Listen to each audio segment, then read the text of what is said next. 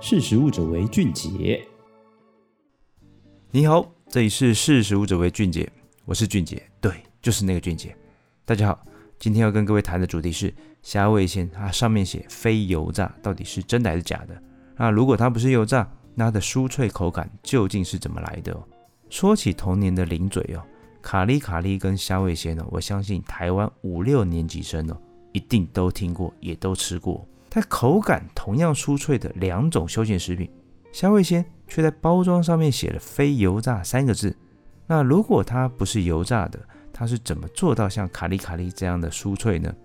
首先，我来跟各位介绍一个名词哦，它叫做膨化，就是当食品组织内所保有的水分，它瞬间蒸发，蒸汽所带来的压力让组织结构撑开，它发生膨胀的现象哦，它称之为膨化。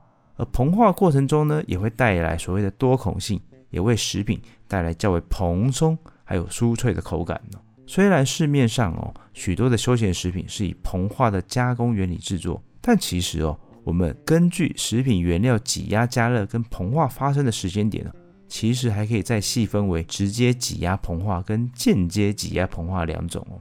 那直接挤压膨化其实以常见的像是乖乖，还有什么我们常吃的玉米浓汤棒哦。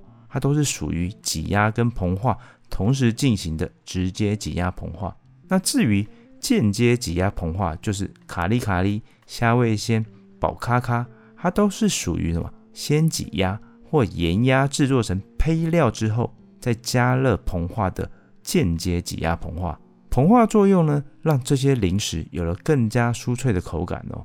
那如果以卡哩卡哩啊跟虾味先哦分别来看哦。虽然同样都是间接挤压膨化所产生的食品哦，虾味鲜却在包装上面写了“非油炸”三个字，这是因为哦，要让半成品的胚料它达到膨化的效果，其实哦不一定非得使用油炸这种方式哦去达到，还可以通过什么？烘烤甚至微波的方式哦，让食品中的水分哦能够透过高温加热或是微波，促使里面的极性分子摩擦生热。进一步蒸发而达到膨化的效果。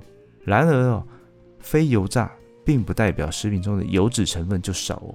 除了原料本身会带有油脂之外哦，也有可能在胚料在烘烤前会进行所谓的油脂喷洒，就是撒油在上面啊，以增加什么外表酥脆度哦。以虾味先为例哦，它其实就是这样做。所以哦，各位啊，人家讲的是真的啦，没油炸就是没油炸。啊，只不过可不是代表没有比较油哦。好的，以上就是今天跟各位分享的内容，欢迎大家下次继续收听。识时务者为俊杰，拜拜。识时务者为俊杰。